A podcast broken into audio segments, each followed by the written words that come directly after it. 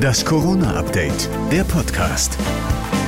Hallo zusammen, wir starten in eine neue Woche mit dem Corona-Update der Podcast. Heute ist der 24. Januar und hier kommt die aktuelle Folge. Nachrichtenstand ist 12 Uhr. Ich bin Thorsten Ortmann. Hallo. Trotz der laufenden Omikron-Welle gibt es beim Bund-Länder-Gipfel heute wohl keine neuen Verschärfungen. Das rät auch der Expertenrat der Bundesregierung. Diskutiert wird neben der Impfpflicht aber eine Neuausrichtung der Teststrategie.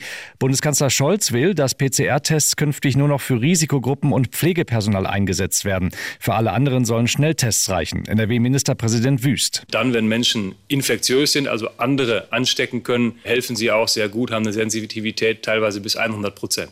In der Beschlussvorlage ist auch die Rede von Öffnungsperspektiven. Bundesgesundheitsminister Lauterbach im Zweiten. Naja, wenn die Fallzahlen wieder runtergehen und damit ist ja zu rechnen, wenn wir über diese Welle weg sind, dann kann es bei den Einschränkungen natürlich nicht bleiben und dann würde man Schritt für Schritt würde man wieder Öffnungen machen. Das jetzt schon ins Auge zu fassen, ist richtig. Zum ersten Mal macht sich die Omikron-Welle auch auf den Intensivstationen bemerkbar. Die Belegungszahlen steigen nach langer Zeit wieder an. Gestern lagen 2426 Patienten auf einer Intensivstation, 28 mehr als am Vortag. Experten befürchten angesichts der steigenden Infektionen auch verstärkte Krankenhauseinweisungen. Der Klinikindex, der die Belastungen anzeigt, stieg in der vergangenen Woche von 3,14 auf 3,77. Frankreich meldete am Wochenende 390.000 Neuinfektionen. Darum werden ab heute die Maßnahmen verschärft.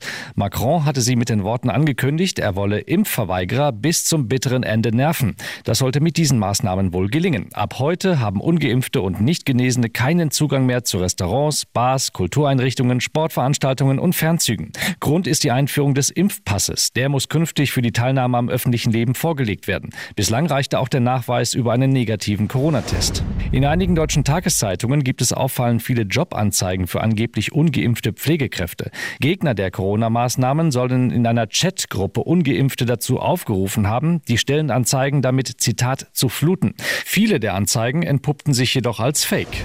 Das war das Corona-Update vom 24. Januar.